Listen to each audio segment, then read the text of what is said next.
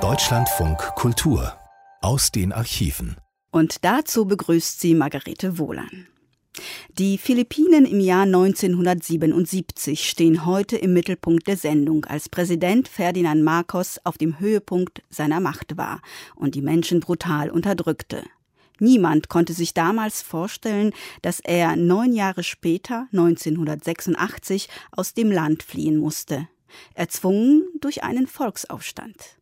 Umso überraschender ist, dass im Mai 2022 sein Sohn Marcos Junior zum Präsidenten gewählt wird. Und das auch deshalb, weil er mit einem verklärten Blick auf die Vergangenheit blickt und damit geworben hat. Ein Anlass zu schauen, wie es damals wirklich war auf den Philippinen. Vorher aber eine kurze Vorstellung des Mannes, um den es heute gehen wird. Ferdinand Marcos. Geboren wurde Marcos 1917 in dem Dörfchen Zarat in der Provinz Ilocos Norte. Er studierte Rechtswissenschaften an der University of the Philippines. Im Zweiten Weltkrieg Marcos spionierte für die US-Streitkräfte, erwarb er sich den Ruf eines Freiheitshelden. Damit begann seine politische Karriere. Marcos war Abgeordneter und Senator. 1965 wurde er zum Präsidenten der Philippinen gewählt die wirtschaftlichen Reformen, die Marcos in seinen ersten Amtsjahren durchsetzte, schafften Wohlstand. Die Philippinen wurden zum Modell der Modernisierung in der Region Südostasien. Doch in seiner zweiten Amtszeit als Präsident nach 1969 regte sich im Volk Unzufriedenheit. Marcos hatte den traditionellen Familiendynastien seinen Wahlsieg mit lukrativen Pfunden abgekauft. Seine Familie und die Günstlinge in seinem politischen Umfeld begannen sich maßlos zu bereichern. Auf dem Lande wuchs die Armut in der Ausbeutung durch den Großgrundbesitz. Immer mächtiger wurden die Zuckerbarone, und ihre Privatarmeen gaben in den Provinzen den Ton an. Aus dieser Armut erwuchs der linke Untergrund, die kommunistische Neue Volksarmee, die unter den entrechteten Landarbeitern und Kleinbauern, aber auch unter den städtischen Intellektuellen regen Zulauf fand 1972 verlas die Kommunistische Partei der Philippinen ihr Revolutionäres Manifest. Für Marcos ein willkommener Anlass, um über die Philippinen das Kriegsrecht zu verhängen. Die nächsten 13 Jahre bis zum Sturz des Diktators waren von einer zunehmenden Militarisierung geprägt, die die Nation mit brutaler Willkür heimsuchte. In vielen Teilen des Landes herrschte Bürgerkrieg auf der einen Seite die kommunistische Neue Volksarmee, auf der anderen Seite die philippinischen Streitkräfte. Im Süden des Landes forderte die bewaffnete Befreiungsfront der Moro Autonomie für die muslimische Minderheit. Hunderttausende verloren ihr Leben. Millionen flüchteten in die Arme der Revolution. Tausende hat Marcos inhaftiert, foltern und morden lassen. Die Philippinen, einst ein Schaufenster des Aufschwungs, wurden zum Armenhaus der Region. Marcos heiratete 1954 die ehemalige Schönheitskönigin Imelda Romualdez, den verarmten Spross einer einflussreichen Familie auf Leyte. Imelda Marcos gab sich nicht damit zufrieden, First Lady und dekoratives Anhängsel des Präsidenten zu sein. Sie selbst machte Politik, die in erster Linie darauf abgestellt war, die Allmacht des Marcos-Clans und dessen Reichtum zu mehren als der Diktator am Tag der People's Power Revolution ins Exil auf Hawaii flüchtete, hatten er und seine Sippe zwischen 5 und 10 Milliarden US-Dollar aus der Staatskasse in die eigene Tasche abgezweigt. Marcos und seine Frau Imelda verdienen damit einen Platz im Guinness-Buch der Rekorde als die größten Diebe der Welt. Und nun die Philippinen im Jahr 1977. Robert Lindner ist damals durch das südostasiatische Land gereist und hat die Kultur, die Geschichte, die Politik und die Musik kennengelernt. Es wird aber, das verspreche ich Ihnen, keine fade Geschichtsvorlesung, sondern viele farbige Beschreibungen, szenische Dialoge und eine packende Sprache.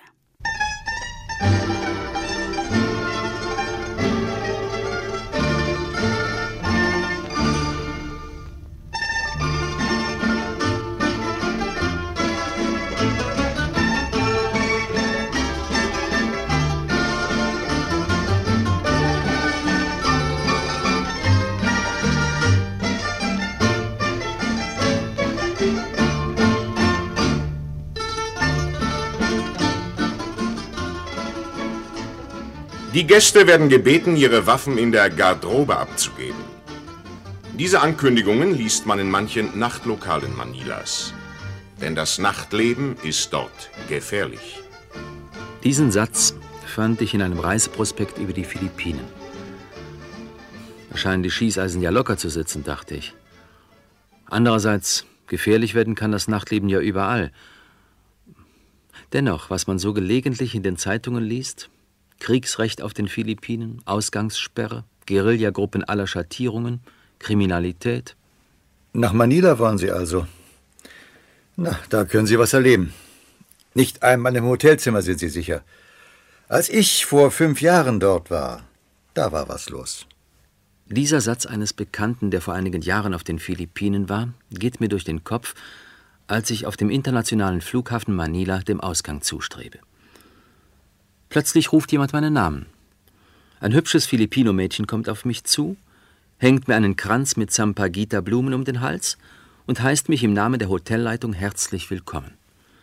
Ein Hauch von Südsee, mitten im Gewimmel eines modernen Flughafens. Und ein Hauch Spanien, denn die Musik der Philippinen kann ihre Ursprünge nicht verleugnen.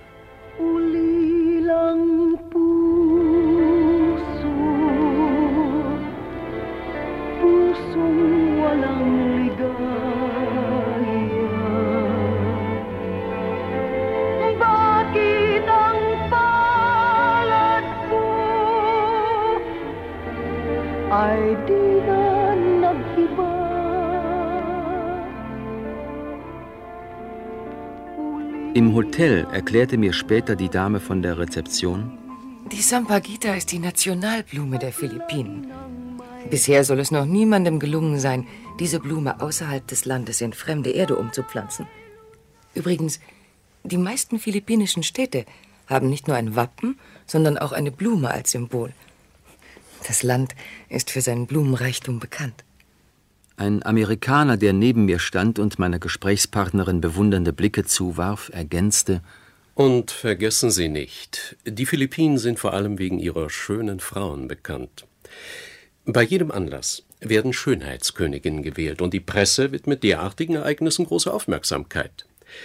Die Frau des Präsidenten, Frau Imelda Marcos, the First Lady, wie sie hier genannt wird, war auch einmal Schönheitskönigin.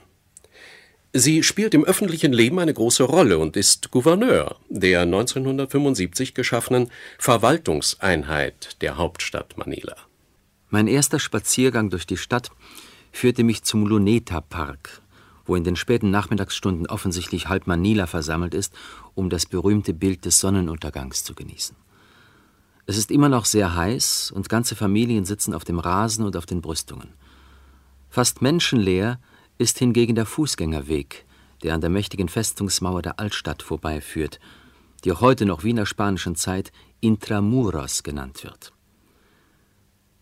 Jenseits des Pasig River wieder eine andere Welt, das Chinesenviertel. Obwohl es Sonntagabends ist, haben die Händler hier ihre Waren ausgelegt. Überall Karren, Fuhrwerk und ein Menschengewimmel, durch das ich mir nur mühsam den Weg bahnen kann. Auf dem Rückweg komme ich wieder durch die wie ausgestorben wirkende Altstadt. Unterwegs wurde ich von niemandem belästigt, und es war gut so, denn Polizisten bekam ich weit und breit keinen zu sehen. Ein Offizier, mit dem ich mich über das Thema Sicherheit unterhielt, erklärte mir, Seit wir hier Kriegsrecht haben, ist die Kriminalität rapide zurückgegangen. Feuerwaffen mussten alle abgegeben werden. Wir haben über eine halbe Million Stück davon eingesammelt. Und eine Unmenge Munition. Auch die diversen Privatarmeen und Sicherheitstruppen wurden aufgelöst. Nachts zwischen 1 und 4 Uhr haben wir hier Ausgehverbot. Auch das hat sich günstig ausgewirkt. Straßenräuber haben jetzt weniger Chancen als früher. Der Offizier, ein gebildeter Mann, ließ es sich nicht nehmen, mir alles Interessante zu zeigen und zu erklären. Der Name Manila kommt aus, aus dem Tagalog und bedeutet, hier gibt es Nilat. Äh, Nilat ist eine Sumpfpflanze, die in dieser Gegend häufig vorkam. Der Ort war bereits vor Ankunft der Spanier besiedelt. Heute wird die Zahl der in Großmanila lebenden Menschen auf sieben Millionen geschätzt. Die von den Spaniern schachbrettartig angelegte Altstadt Manilas, Intramuros genannt, ist auch heute noch von starken Festungsmauern umgeben. Sie wirkt verlassen. Ganze Häuserreihen dienen als Lagerschuppen für die nahe Hafenzone und auf Hinterhöfen stapeln sich Container. Wenn Sie Groß-Manila kennenlernen wollen, dann dürfen Sie die Altstadt nicht zum Maßstab nehmen. Die ist heute bestenfalls ein Museum. Fahren Sie nach Makati oder nach Quezon City. Für die Fahrt vom Stadtzentrum nach Quezon City brauchte ich im Schnitt eine geschlagene Stunde, gleich um welche Tageszeit ich fuhr. Obwohl die 20 Kilometer lange Straße gut ausgebaut ist, bricht der Verkehr ständig zusammen. Kein Wunder, es gibt hier viel zu wenig Busse. Und neben der ständig steigenden Zahl von Privatautos müssen hauptsächlich die Jeepneys den Massentransport bewältigen. Stolz erzählte mir mein Begleiter über die Findigkeit der Filipinos, die sich in den ersten Nachkriegsmonaten, als Manila noch ein Trümmerhaufen war, zu helfen wussten. Eins der Produkte der Improvisationskunst seiner Landsleute war eben der Jeepney. Der Jeepney ist unsere Spezialität, eine Art Sammeltaxi. Jeepneys werden Sie außerhalb der Philippinen nirgendwo finden.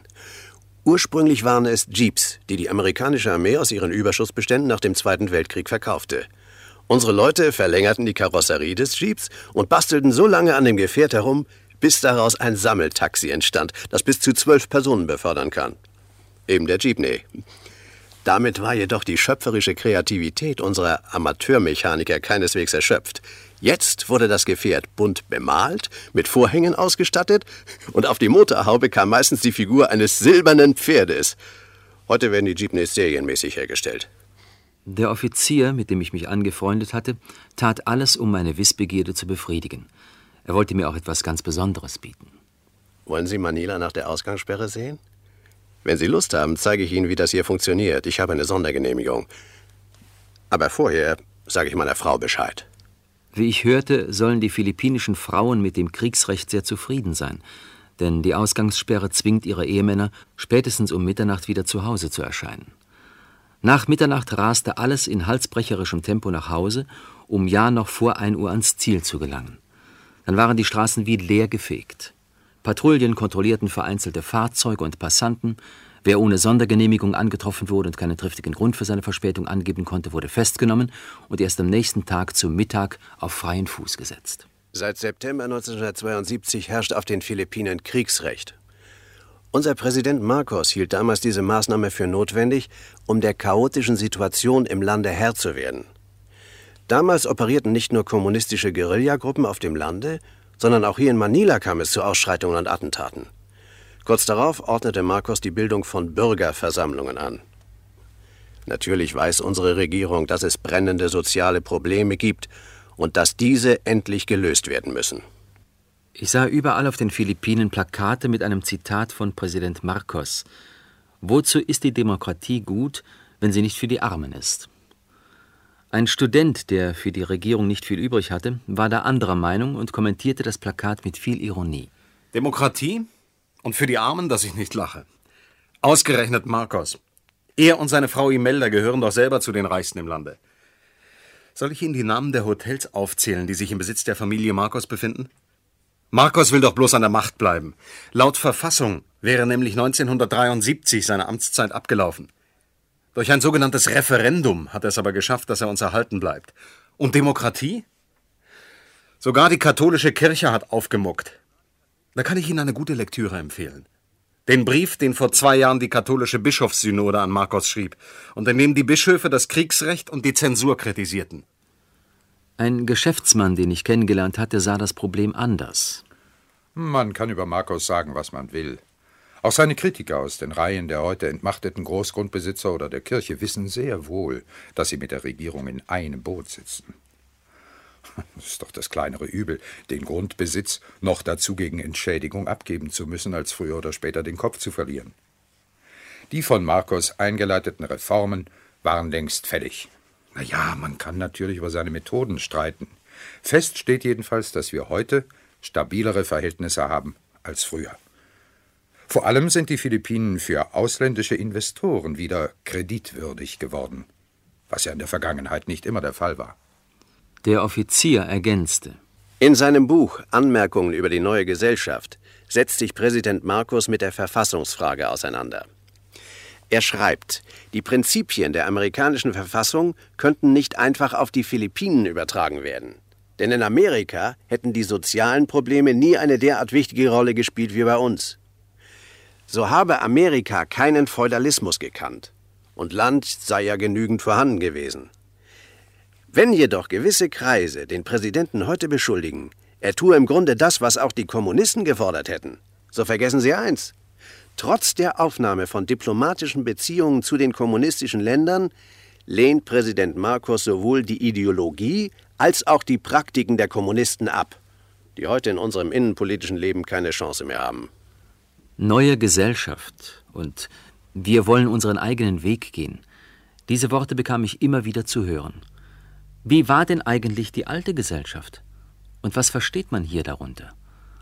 Ein Historiker versuchte mir meine Fragen zu beantworten. Die alte Gesellschaft wurde aus Spanien via Mexiko nach den Philippinen exportiert. Miguel López de Legazpi hatte die Inselgruppe, die bereits 1521 von Magellan entdeckt worden war, nach 1565 für die Spanier erobert. Vorher aber erhielt unser Land noch von einem durchreisenden Spanier seinen Namen. Villalobos, der 1545 eine spanische Expedition leitete, gab unserer Inselgruppe zu Ehren des damaligen Prinzen und späteren Königs Philipp II. den Namen Philippinen. Und unsere Vorfahren wurden von ihnen Filipinos genannt. Da uns nichts Besseres einfiel, nennen wir uns auch heute noch Filipinos. Wie überall, so betrachteten auch bei uns die Spanier die Bekehrung der Einheimischen zum christlichen Glauben als ihre primäre Aufgabe. Sofort nach der Eroberung unseres Landes begannen sie mit dem Bau von Kirchen, Schulen und befestigten Städten. Die Santo Tomas Universität in Manila wurde von den Dominikanern, die lange Zeit unser Erziehungswesen in der Hand hatten, bereits 1611 gegründet, 15 Jahre bevor die Holländer den Indianern für 60 Gulden die Halbinsel Manhattan abkauften, auf der das heutige New York steht. Immer wieder stieß ich auf den Namen von José Rizal. In Fort Santiago, dem ehemaligen Hauptquartier der spanischen Garnison in Manila, sah ich die Zelle, in der der Schriftsteller und Märtyrer der philippinischen Unabhängigkeit die letzten Stunden vor seiner Hinrichtung verbrachte. 1896 wurde Rizal von den Spaniern hingerichtet. Im gleichen Jahr erhoben sich die Filipinos gegen die spanische Herrschaft. Am 12. Juni 1898 proklamierte General Emilio Aguinaldo in Cavite die Unabhängigkeit der Philippinen. Inzwischen aber war der Spanisch-Amerikanische Krieg ausgebrochen und ein amerikanisches Geschwader hat in einer Seeschlacht in der Bucht von Manila die spanische Flotte vernichtet. Die USA erkannten die Unabhängigkeit der Philippinen nicht an und die schlecht bewaffneten Filipinos konnten sich auf die Dauer gegen die amerikanischen Truppen nicht halten, obwohl sich die Kämpfe bis 1902 hinzogen. Die Zeit der amerikanischen Herrschaft brachte unserem Land die Vorstellungen der amerikanischen Demokratie, ein modernes Erziehungswesen, ein Aufblühen des Handels und den Ausbau der Infrastruktur. Ich hatte den Eindruck, dass die Filipinos von den Amerikanern eine wesentlich bessere Meinung hatten als von den Spaniern. Mein Gesprächspartner beendete seine Ausführungen mit einem sehr rigorosen Vergleich. Nachdem wir über 300 Jahre im spanischen Kloster verbracht hatten, war es, als ob man uns urplötzlich in die bunte Filmwelt Hollywoods versetzt hätte. Und wer kann denn schon einen solchen Umschwung verkraften? Der Geschäftsmann erläuterte mir allerdings, dass dieses Hollywood für die Philippinen einige Schönheitsfehler hatte. Die amerikanische Demokratie blieb vornehmlich den Reichen vorbehalten und natürlich in erster Linie den Amerikanern. Gewiss bedeutete die rasche Amerikanisierung für die Philippinen einen Fortschritt.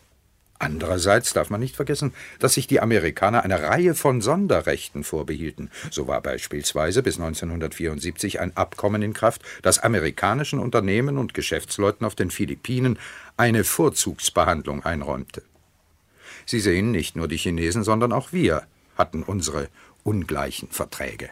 Heute hat die englische Sprache das Spanische nahezu vollständig verdrängt. Ich finde überall Leute, die Englisch mit leicht amerikanischem Akzent sprechen. Das Englische ist Amtssprache, Geschäftssprache und natürlich auch Unterrichtssprache an den Schulen. Verkehrszeichen, Straßenschilder, Reklame, Zeitungen und Illustrierte sind meistens ebenfalls in dieser Sprache geschrieben. Obwohl die meisten Filipinos auch heute noch spanische Namen haben und auch viele Lokalnamen spanisch sind und auch spanisch ausgesprochen werden, wird diese Sprache heute kaum von jemandem verstanden, wenn man von einigen älteren Leuten absieht. Auch der obligate Spanischunterricht an manchen Schulen, der sich im Großen und Ganzen als Fiasko erwies, konnte daran nicht viel ändern. Andererseits haben die philippinischen Dialekte eine Reihe von spanischen Lehnwörtern aufgenommen, und der Text der Lieder, auch wenn sie durch und durch spanisch klingen, wird in Tagalog gesungen.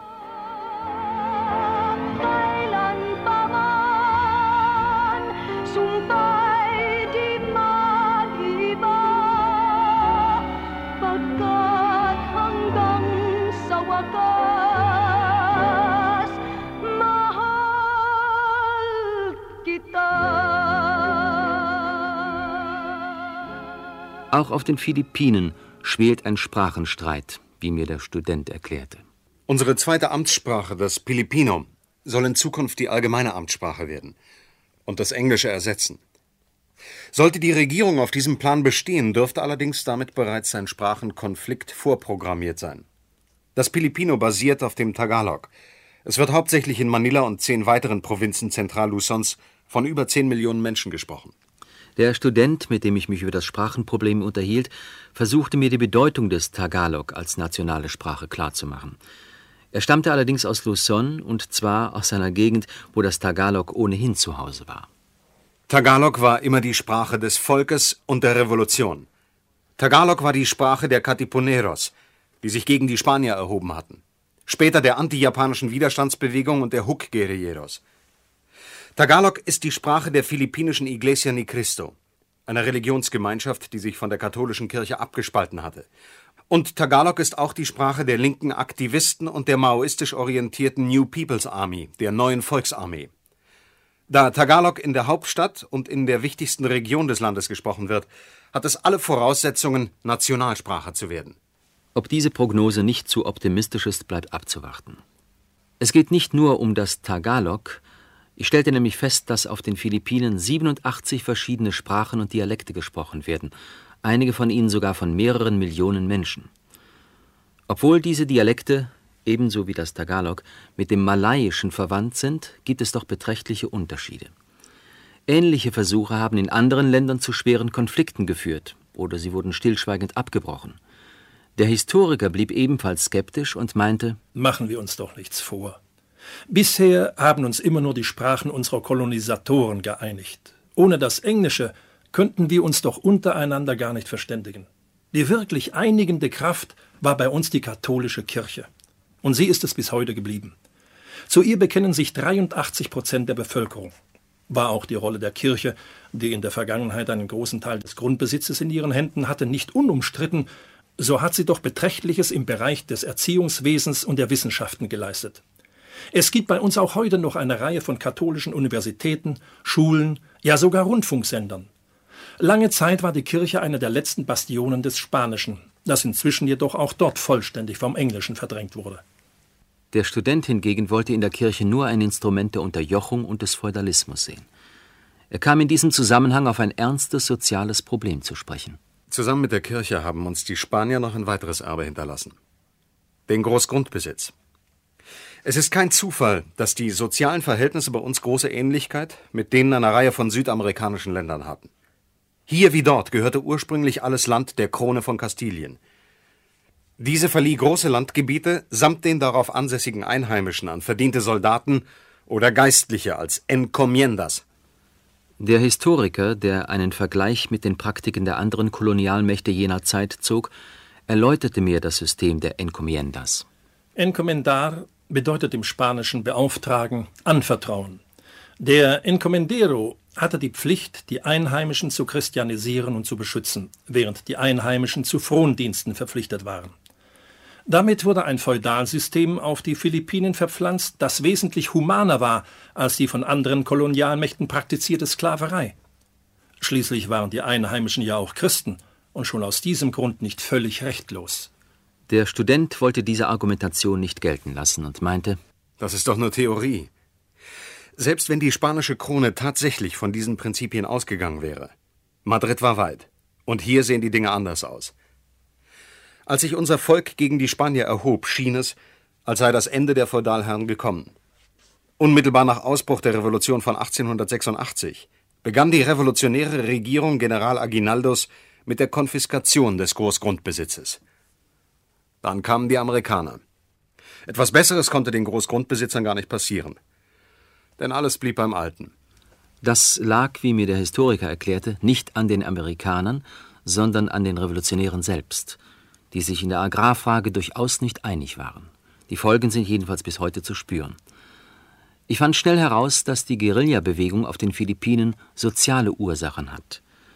Für manchen verzweifelten Pächter, der keine Chance gehabt hatte, zu seinem Recht zu kommen, schien der Weg in die Berge zu den Guerillas der letzte Ausweg. Die Kommunisten, die bereits während des Zweiten Weltkriegs auf den Philippinen Partisanengruppen organisiert hatten, wussten die Lage für sich zu nutzen. Sie schufen im Jahre 1942 eine sogenannte anti-japanische Volksarmee, die auf Luzon gegen die japanischen Besatzungstruppen operierte. In den 50er Jahren organisierte die KP der Philippinen die sogenannte Philippinische Volksbefreiungsarmee und 1969 kam eine neue Gruppe hinzu, die maoistisch orientierte Neue Volksarmee. Die Neue Volksarmee operiert immer noch in einigen abgelegenen Gebieten Luzons, auf Samar und auf Mindanao.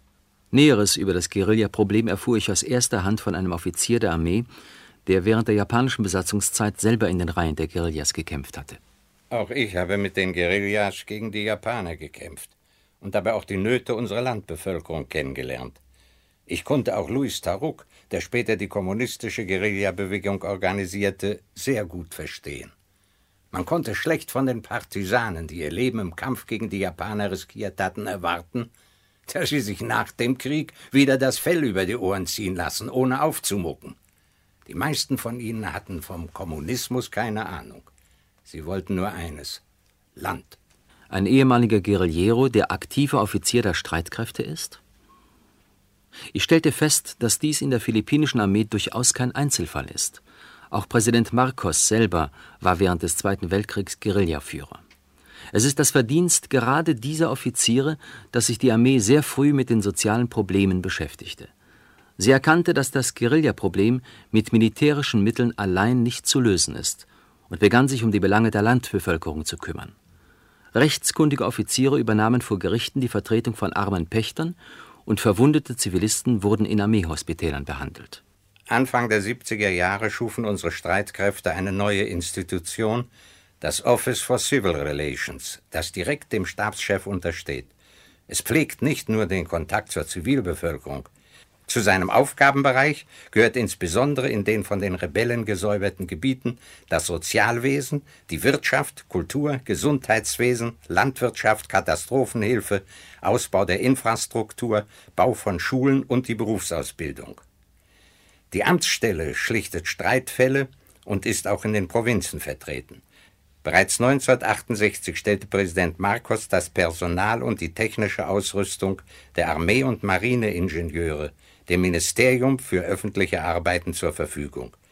Unsere Streitkräfte wurden damit zum wichtigsten Entwicklungshelfer unseres Landes. Noch wichtiger war die Agrarreform, mit der die Regierung jetzt ernst machte. Nähere Einzelheiten erfuhr ich auf dem Ministerium für Agrarreform von einem dafür zuständigen Beamten. Im Oktober 1972 unterzeichnete Präsident Marcos ein Dekret, demzufolge der Grundeigentümer verpflichtet ist, dem Pächter gegen eine angemessene Entschädigung Land zu verkaufen. Einen Monat später begann unser Ministerium mit der Operation der Landübergabe an die Pächter, dieses Dekret in die Tat umzusetzen. Durch Gewährung von Vorkaufsrechten für Aktien staatlicher Unternehmen oder von Unternehmen mit staatlicher Kapitalbeteiligung gibt die Regierung den Grundbesitzern die Möglichkeit, ihr Geld in der Industrie anzulegen. Das Ganze ist ein langfristiger Prozess, der noch nicht abgeschlossen ist.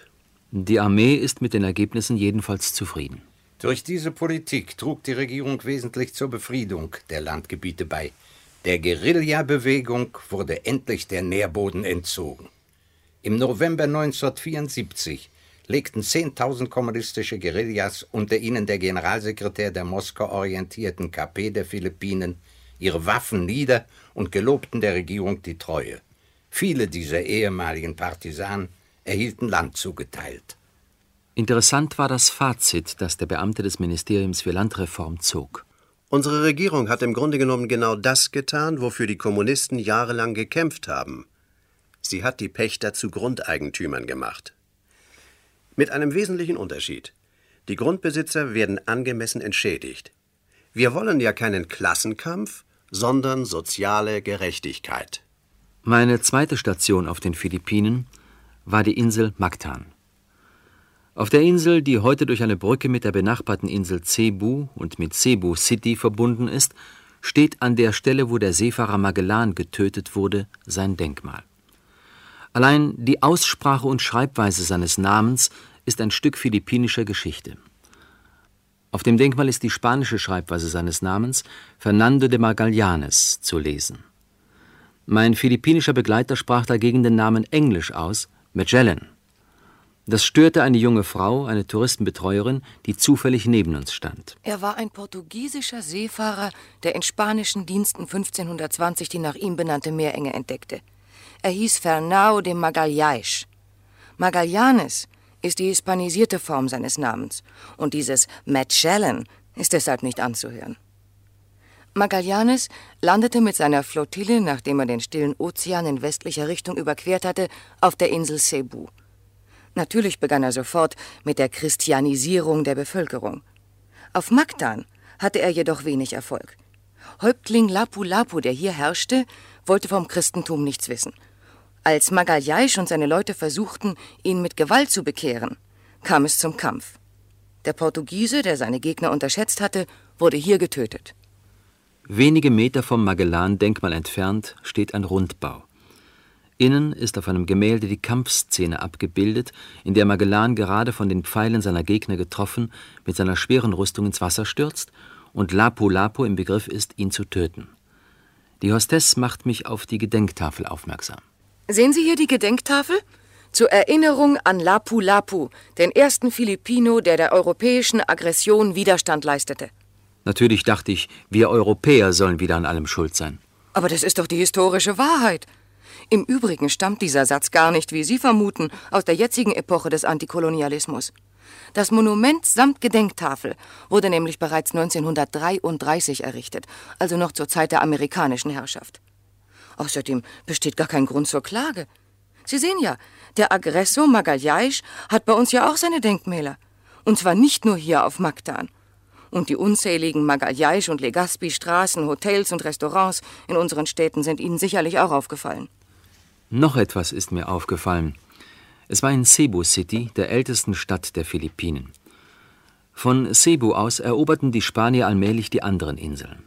In Cebu City entstand die erste Kirche und an dieser Stelle steht heute die San Agustin Kirche, die die älteste Reliquie der Philippinen bewahrt, das Santo Niño, eine Figur des Jesuskindes mit einer Juwelenkrone und mit Edelstein bestickten Kleidern.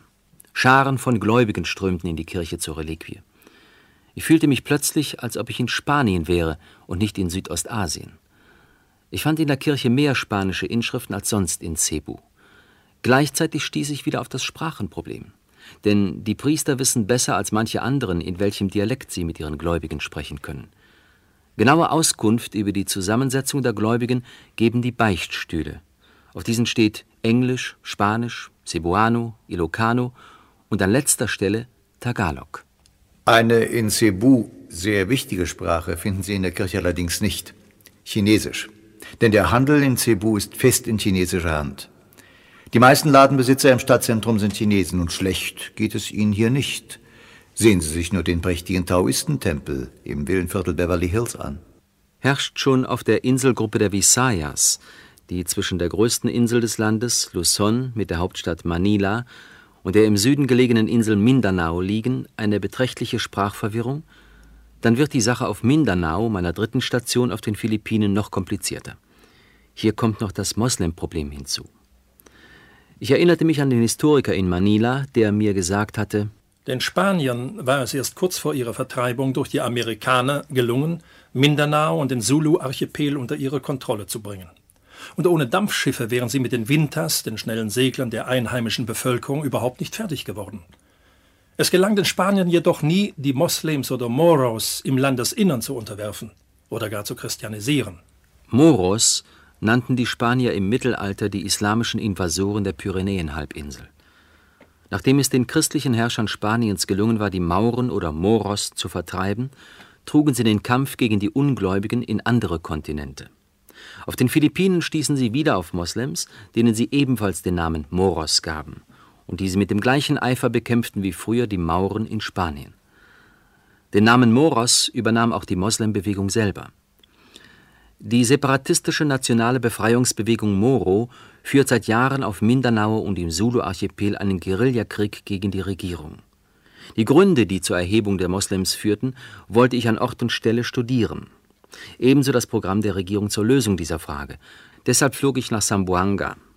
Im Flugzeug lernte ich einen Geschäftsmann kennen, der schon seit vielen Jahren in Sambuanga lebte. Er sagte mir, Sambuanga wird Ihnen sicher gut gefallen. Es ist die Stadt der Blumen. Wir nennen sie auch heute noch Sambuanga la Hermosa, was im spanischen Sambuanga die Schöne bedeutet. Hier ist man noch unter sich und es fehlt die Hektik Manilas. Bei dem Flug über die vom Urwald bedeckten Berge Mindanaos wurde mir klar, warum dieses Gebiet so schwer zu kontrollieren ist. Die Maschine brachte uns bis zur Südwestspitze der Insel Mindanao, wo die Stadt Sambuanga liegt, umgeben von Kokospalmenhainen und Bananenpflanzungen. Mir kam es wie eine Idylle vor. Doch bei der Landung erinnerte mich mein neuer Bekannter an die grimmige Wirklichkeit. Sehen Sie dort das ausgebrannte Flugzeug? Wissen Sie, was hier passierte? Luftpiraten hatten versucht, eine Maschine der Philippine Airlines samt Passagieren nach Libyen zu entführen. Durch das Eingreifen des Sicherheitskommandos war der Versuch vereitelt worden und die Passagiere konnten sich nur mit Not aus dem Flugzeug retten. Das also war der Grund für die außerordentlich scharfen Sicherheitsmaßnahmen auf den philippinischen Flugplätzen, insbesondere im Süden. Das war mir in Zamboanga aufgefallen und das sah ich in Cotabato. Willkommen in Cotabato. Das stand groß auf einem Schild vor der Ortseinfahrt.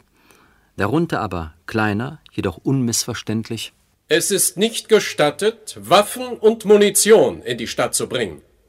Bewaffnete Posten kontrollierten streng, dass auch tatsächlich keine Waffen in die Stadt gebracht wurden. Als ich ins Hotel kam, sah ich gleich neben der Eingangstür ein Schild, auf dem die Gäste gebeten wurden, ihre Waffen beim Wachtposten abzugeben. Und an der Eingangstür saßen Militärposten, die über die Sicherheit der Gäste wachten. Nicht genug damit.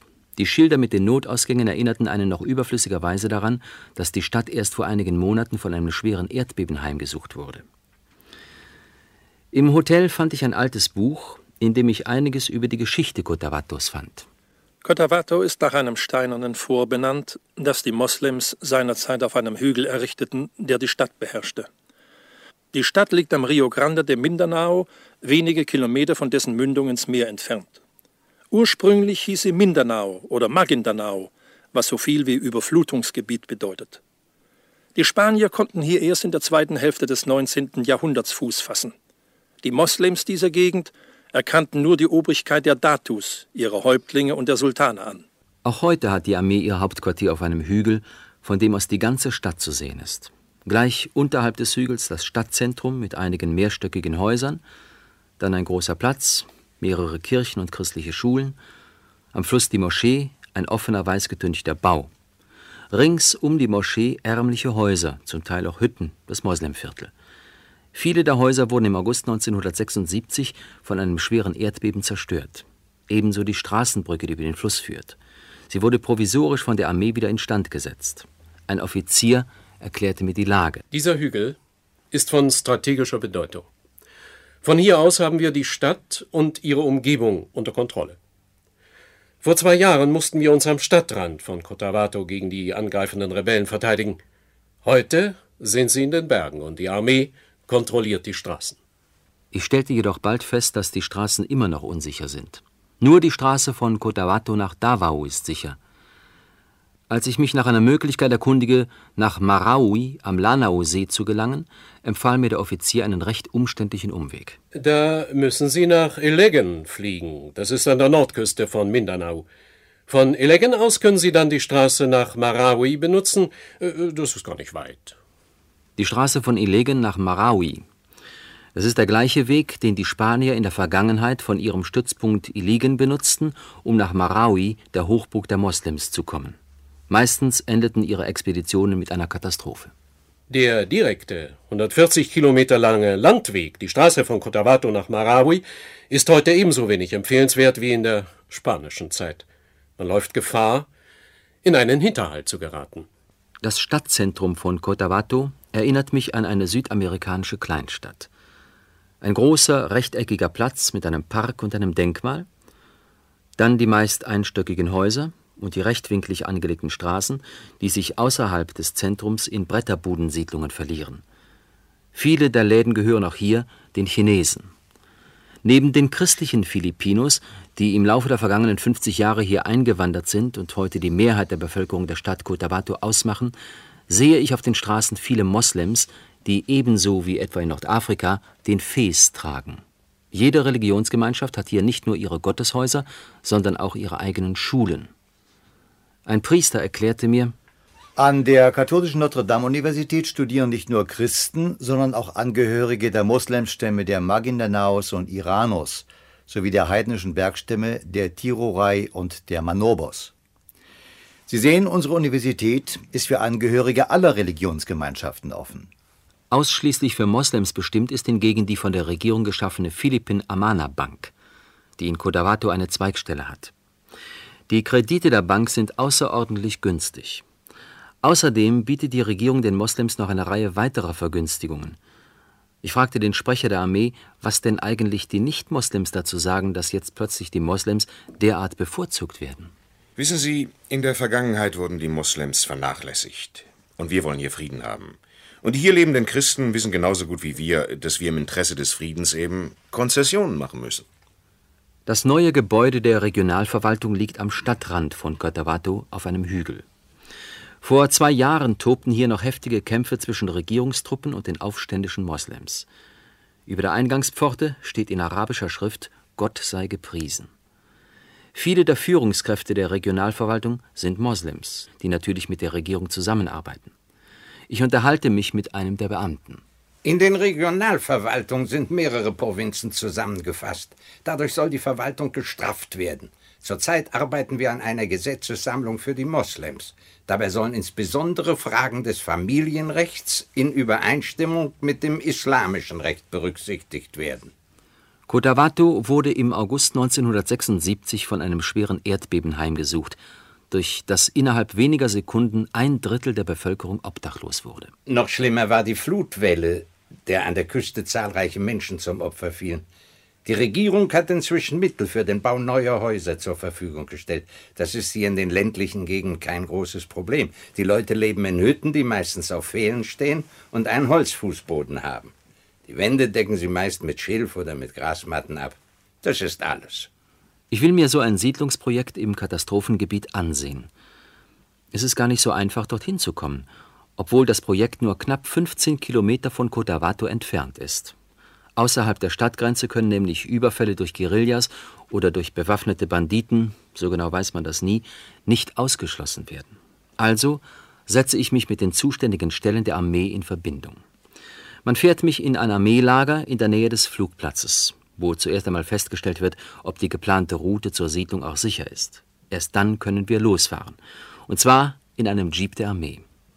Außer mir kommen noch zwei Offiziere und eine Eskorte mit Maschinenpistolen mit. Wir fahren durch Kokospalmenwälder. Gelegentlich kommen wir durch kleine Ansiedlungen. Überall Wachtposten. Hier treffe ich auch auf Selbstschutzeinheiten. Diese werden aus den Dorfbewohnern gebildet und unterstehen dem militärischen Kommando. Einer meiner Begleiter erklärt mir, Während wir überall im Lande die Bevölkerung zum Abgeben aller Waffen aufgefordert haben, müssen wir hier die Dorfbewohner bewaffnen. Ja, sogar die Aufständischen, die sich den Regierungseinheiten ergeben, dürfen ihre Waffen behalten. Sie werden lediglich registriert, das ist manchmal auch bitter nötig. Einmal ist hier das Waffentragen ohnehin Tradition und zum anderen haben sich viele Aufständische nur unter der Bedingung ergeben, dass sie ihre Waffen behalten dürfen. Sie müssen nämlich die Rache ihrer ehemaligen Waffengefährten fürchten und werden so automatisch zu unseren Verbündeten. Sonnenschein, Kokospalmen, ein Sandstrand, das Meer. Wie auf einer Urlaubspostkarte. Und doch kamen gerade hier zahlreiche Menschen vor wenigen Monaten ums Leben. Eine Flutwelle riss die Häuser wie Streichholzschachteln hinweg und schleuderte sie zusammen mit den entwurzelten Kokospalmen hunderte Meter weit an einen Hang. Hier konnte sich niemand retten. Ich mache noch schnell einige Aufnahmen, meine Begleiter drängten mich zur Eile. Wir können nicht mehr lange bleiben, wir müssen zurück.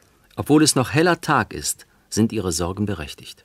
Denn abseits von der Straße am nahen Berghang endet der Machtbereich der Armee.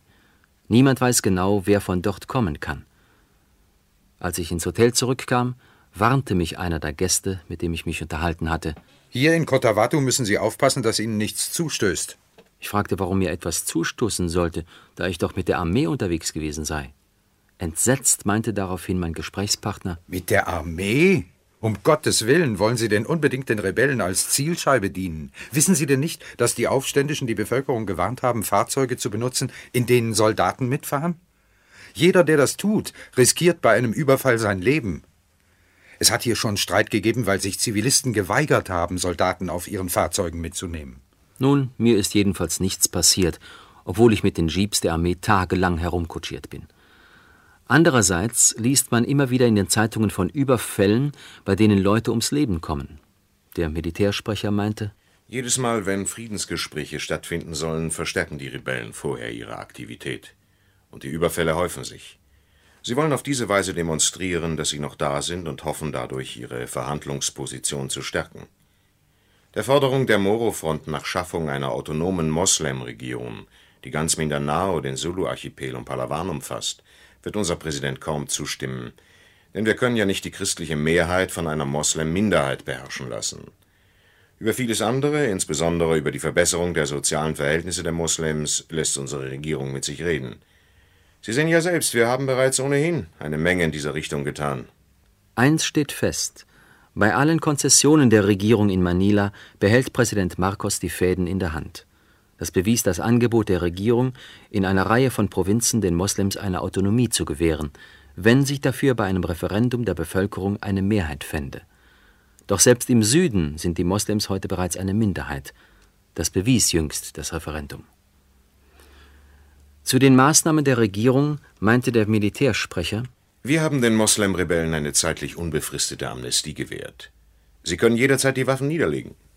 Wir helfen ihnen bei der Wiedereingliederung ins Zivilleben. Viele von ihnen wollen nur Arbeit haben. Wir wollen die Rebellen nicht töten, denn wir sind ja alle Filipinos. Gerade in diesem Punkt scheint jedoch ein Teil der Moslems anderer Meinung zu sein. Einer von ihnen erklärte mir, wir lehnen die Bezeichnung Filipinos ab. Wenn die Christen aus Luzon und den Visayas weiterhin diesen Namen behalten wollen, weil ihre Vorfahren Untertanen dieses spanischen Monarchen waren, so ist das ihre Sache. Wir Moslems waren es nie. Wir mussten unseren Glauben jahrhundertelang gegen die Spanier und ihre christlichen Hilfstruppen aus dem Norden verteidigen. Heute ist es auch nicht viel besser. Im Grunde genommen sind wir immer noch Bürger zweiter Klasse. Als ich mit einem in Cotabato lebenden Christen über dieses Problem sprach, lachte er nur verbittert. Wenn die Moslems Bürger zweiter Klasse sind, dann sind wir Christen Bürger dritter Klasse. Was wollen die Moslems eigentlich noch? Moslemrebellen, die sich ergeben, erhalten von der Regierung sogar noch Vergünstigungen, von denen unsere Leute nicht einmal zu träumen wagen. Die Moslems haben eine eigene Bank, sie erhalten günstige Kredite, gute Posten und ihre Häuptlinge, die Datus, sind mächtig wie eh und je. Sogar die Agrarreform wurde hier verwässert, um ja nicht die Datus zu verärgern. Die Datus gehen auch weiter. Sie beanspruchen Ländereien für sich, die christliche Siedler mühsam gerodet haben. Solange dort nur Urwald war, haben sie sich nicht darum gekümmert. Dann haben sie plötzlich entdeckt, dass es sich um Stammesland handelt. Eine völlig entgegengesetzte Auffassung vertreten die hier lebenden Moslems.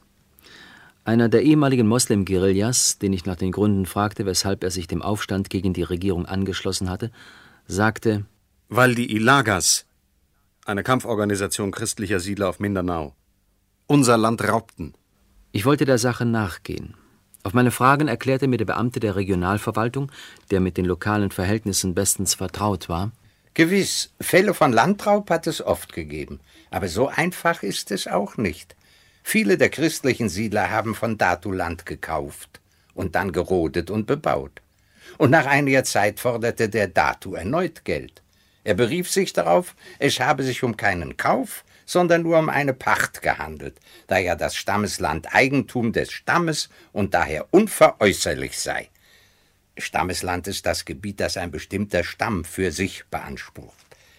Die Ansprüche gehen noch auf die Zeit vor der europäischen Kolonisation zurück, die in diesem Gebiet erst Ende des 19. Jahrhunderts erfolgte. Einen Rechtstitel auf Stammesland gab es bis vor wenigen Jahren überhaupt nicht. Erst 1974 bestätigte Präsident Marcos in einem Dekret die Rechte der Moslems auf ihre Stammesgebiete. Nur kollidieren diese Ansprüche mit denen anderer, meist christlicher Siedler, die in der Zeit der amerikanischen Verwaltung und später hierher kamen und die zum Teil auch ordnungsgemäß einen Rechtstitel erworben hatten. Diese unterschiedliche Rechtsauffassung war auch die Ursache für manche böse Auseinandersetzung. Nur wie vertragen sich Begriffe wie Stammesland und Pacht eigentlich mit der Agrarreform? über die ich in Manila so viel Positives gehört hatte. Auf der Regionalbehörde für Agrarreform in Cotabato erhielt ich auf meine Fragen eher ausweichende Antworten. Es hat bisher keinen einzigen Fall gegeben, in dem ein Stammesangehöriger vom Datu ein Stück Land für sich gefordert hätte. Ausweichend war auch die Antwort auf meinen Einwand, dass sich ja die hier lebenden Christen wohl kaum dem Datu verpflichtet fühlen. Die Stammesgebiete wurden bisher von der Agrarreform nicht erfasst. Die Frage wird zurzeit noch studiert. Außerdem, bei uns auf Mindanao ist die Agrarreform doch gar nicht das Hauptproblem. Es gibt ja noch so viel Land, das dem Urwald abgerungen werden kann. Wir haben da bereits eine Reihe von Siedlungsprojekten in Angriff genommen. Wieder eine Ausnahme also. Beseitigung des Großgrundbesitzes im Norden, und Beibehaltung des Feudalismus im islamischen Süden? Gewiss, die Regierung will den Konflikt mit den Moslems beilegen und ist daher zu weitgehenden Konzessionen bereit. Ein Priester machte mich auf ein weiteres Problem aufmerksam. Man redet nur von Moslems und Christen. An die Ureinwohner aber, jene Stämme, die sich weder zum Christentum noch zum Islam bekennen, denkt kaum jemand. Die Ureinwohner werden sowohl von den Christen als auch von den Moslems übervorteilt. Die Regierung löst ja das Landproblem durch die Erschließung neuer Siedlungsgebiete im Urwald. Platz ist ja reichlich vorhanden. Nur der Lebensraum der Ureinwohner, die meist Sammler und Jäger sind, wird dadurch beträchtlich eingeengt.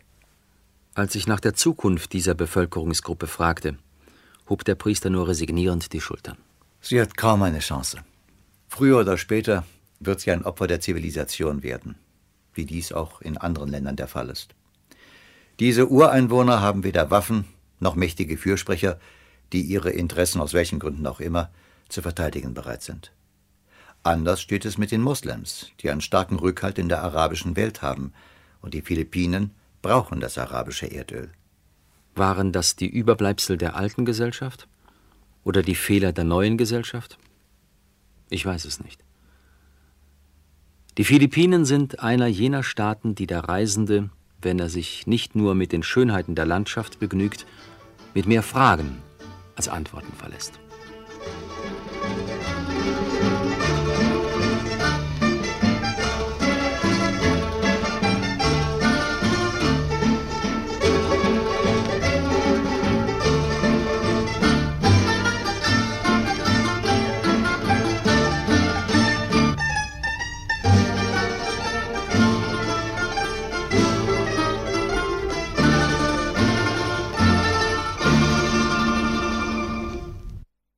Soweit der Reisebericht von Robert Lindner über die Philippinen im Jahr 1977, gesendet im Deutschlandfunk am 30. August 1977.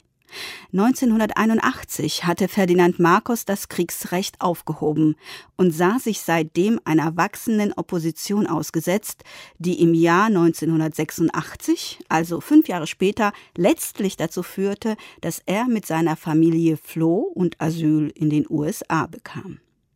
Für die Opfer der Marcos-Diktatur muss der heutige philippinische Präsident eine Ironie des Schicksals sein. Ferdinand Marcos Jr., der sich nie von den Verbrechen seines Vaters distanziert hat. Am nächsten Samstag feiern wir bei Aus den Archiven den Sommer.